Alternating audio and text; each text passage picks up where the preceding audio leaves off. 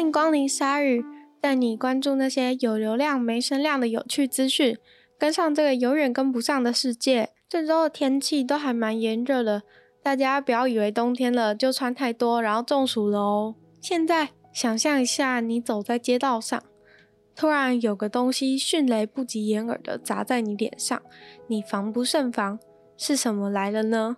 当然不是爱情。新北市有一位摩托车骑士，在骑车的时候，突然脸上被一个圆形的东西砸中脸部，当场摔车晕了过去。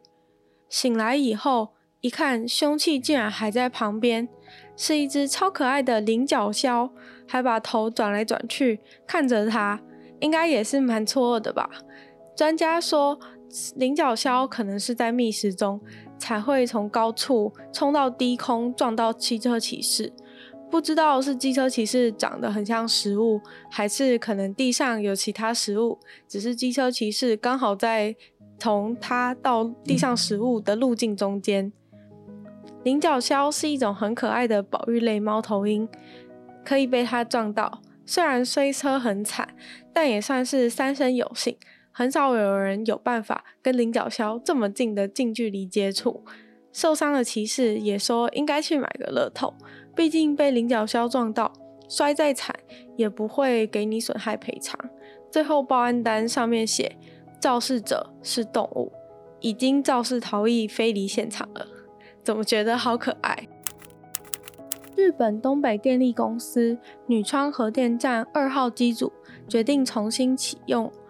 核电站决定重启是件大事，尤其它是离当时东日本大地震震源最近的核电站，曾经在地震的时候遭遇强烈的摇晃和海啸，而地震受灾核电厂重新启用，还获得当地同意，是全国的第一例。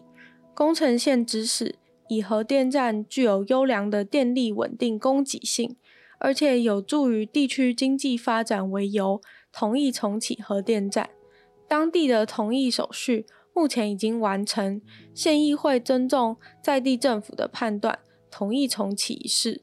不过，目前大家最关注的应该还是安全性的问题，因为女川核电站使用的废水反应堆与曾经发生重大事故的福岛第一核电站是同一款。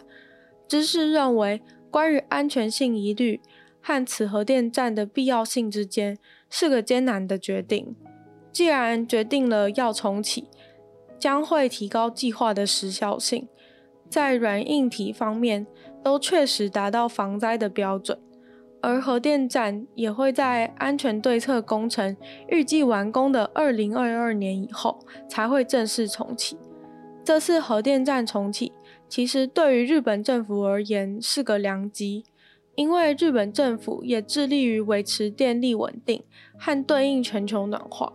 不过许多地方对核电的不信任感还是很高，因此这次虽然是个开始，但对全国的影响力却没有那么大。Google 相簿即将取消无限容量。Google 相簿目前保存了全球使用者超过四兆张照片。平均每周会有两百八十亿张照片被上传到云端。最近宣布将在二零二一年六月终止无限容量的服务，但是在此之前已经上传的照片将不受影响。在无限容量终止之后，使用者上传的照片将会全部计入每个 Google 账号免费的十五 G 容量里面。虽然经过 Google 统计，使用者一般在三年内都不会用超过十五 G，但是在使用者原本非常依赖 Google 相簿的情况下，将会造成使用者蛮大的影响。Google 官方对此的解释是，因为在有无限容量的情形下，使用者大多选择自动备份手机里面全部的相片，直接让所有的照片。都自动上传，导致云端上其实有非常多晃到模糊、不小心拍下的 NG 照片。Google 表示，希望使用者能挑选自己真的想保存的优质照片。避免云端上有太多使用者也不在乎的照片，或是过多重复的照片在占用空间。但也有人怀疑此举是为了让 Google 更方便地训练 AI，因为当云端上有太多拍得不好、模糊或是不重要的萤幕截图，在机器学习的应用上也没有效果。不过，如果是 Pixel 手机的使用者，就不用担心了。Google 宣布，若是从 Pixel 手机上传的照片，则不在此限，还是能够继续享有无限相簿的空间。如此优待 Pixel 手机用户，想必是想促进更多人跳槽用 Pixel 吧。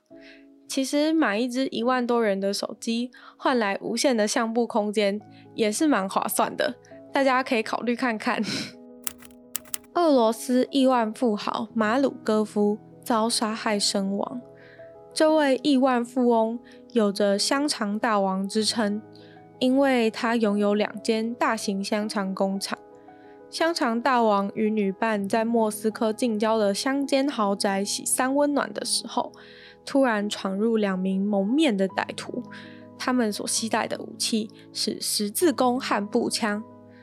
他们冲进来，将香肠大王与女伴捆绑。两名歹徒勒索两人以后，香肠大王交出了钱财，但钱财并没有保住他的人身安全。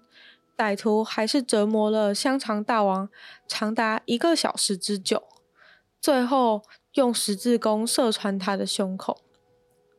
女伴最后设法从窗户逃出，并报警，但当警方抵达时，香肠大王已经因失血过多而死亡。目前犯案的其中一名歹徒已经落网，是一位哈萨克籍男子。这起案件的歹徒似乎是冲着香肠大王而来，不仅仅只是想勒取钱财而已。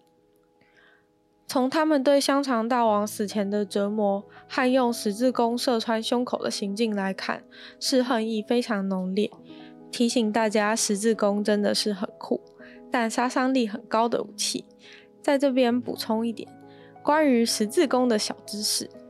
十字弓是一种与弓十分相近的射击兵器，不需要在拉弦的时候就瞄准好，对使用者的体能要求比较低，机动性也更强。虽然装填的时间比弓长很多，但它比弓的射程更远，杀伤力也更强。目前在台湾，十字弓是属于管制刀械，需要先申请才能够持有的哦。二十年没有回过家的感觉是什么样呢？是期待不已，还是近乡情怯呢？在日本神户王子动物园的熊猫蛋蛋，在日本住了二十年，终于要返回中国了。熊猫蛋蛋在两千年时从中国成都租借到神户，租借熊猫蛋蛋的合约经过两次延期之后，将于今年七月到期。但是碍于疫情的关系，熊猫想坐飞机回成都，现在也没有直达的飞机，所以熊猫蛋蛋现在还在等待回家。神户王子动物园的园长说，其实租借期满，还想再次延长租借合约，但是熊猫蛋蛋已经二十四岁了，属于高龄熊猫，所以还是希望它可以回到中国的家乡度过晚年。熊猫蛋蛋对神户的市民而言，不只是一只普通的熊猫。在他们经历阪神大地震的伤痛时，是熊猫蛋蛋疗愈了他们的心。也就是如此，他们很喜欢，也很感谢熊猫蛋蛋。于是，为了表达感谢之意，特别出了熊猫蛋蛋的纪念邮票套组，名为“谢谢蛋蛋”。现在已经发售了哦，里面有熊猫蛋蛋在雪中散步，或是吃红萝卜的样子，超可爱的。祝熊猫蛋蛋有个快乐的退休生活，早日回到家乡。今天的鲨鱼就到这边结束了，感谢大家的收听。如果大家有看到什么有趣的新闻或是新资讯，也都欢迎用 IG 小盒子私讯我哦。那如果喜欢鲨鱼的节目，记得按追踪，或是到 Apple Podcast 帮我留个评论。那想要听更多的话，可以搜寻女友的纯粹不理性批判的 Podcast，或是逛逛我的 YouTube 频道，可以顺手按个订阅，或是追踪我的 IG。那今天节目就到这边啦，希望鲨鱼可以在每周二、四、六与大家相见。那我们就下次见喽，拜拜。